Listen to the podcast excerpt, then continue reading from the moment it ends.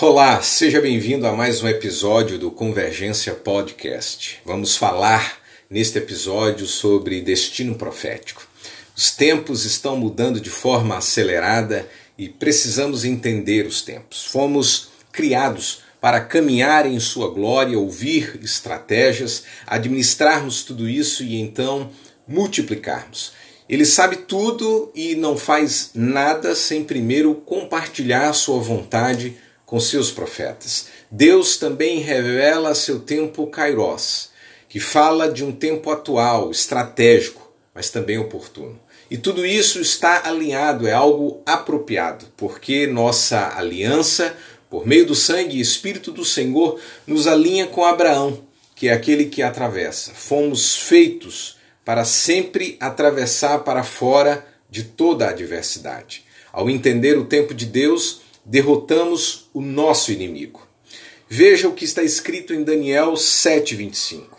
A chave para andar na plenitude do seu chamado aqui é a profecia.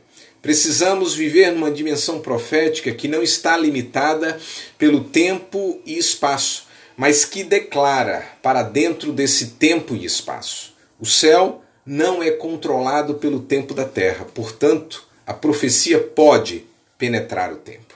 Mas o que é a profecia?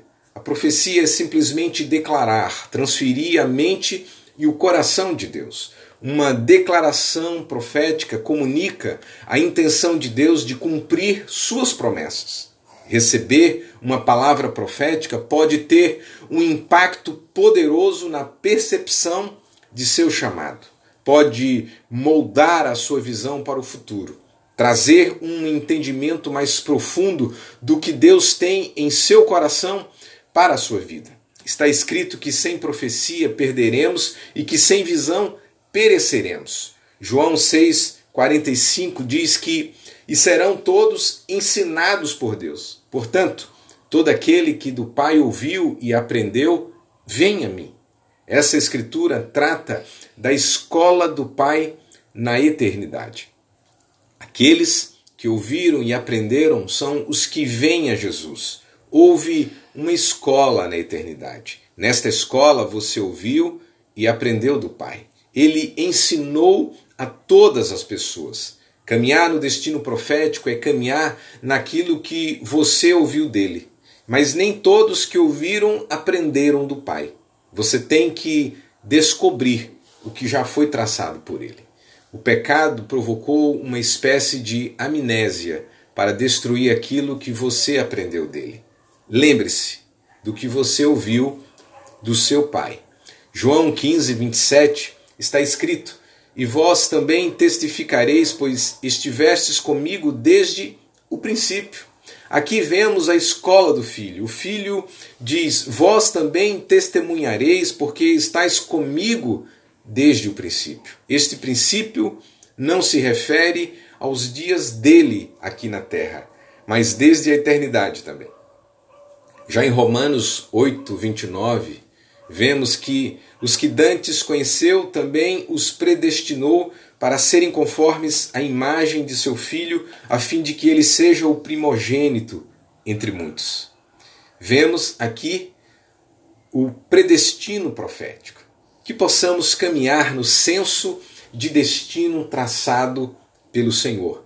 Em Jeremias 23, 18, diz assim: Porque quem esteve no conselho do Senhor e viu e ouviu a sua palavra, quem esteve atento à sua palavra e ouviu? No Salmos 40, no verso 8, está escrito assim: Deleito-me em fazer a tua vontade, ó Deus meu. Sim, a tua lei está dentro do meu coração.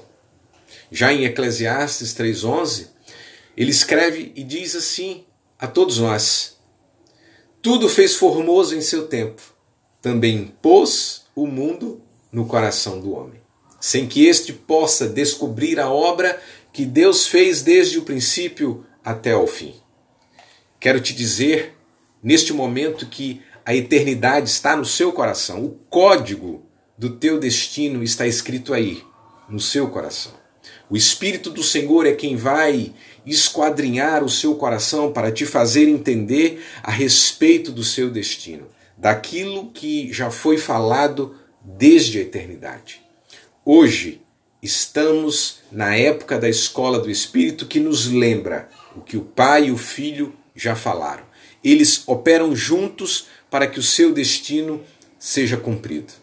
Pense nisso, que esta palavra possa fazer você entender a urgência da escola do Espírito, porque ele vai revelar a mim e a você aquilo que o Pai e o Filho já falaram.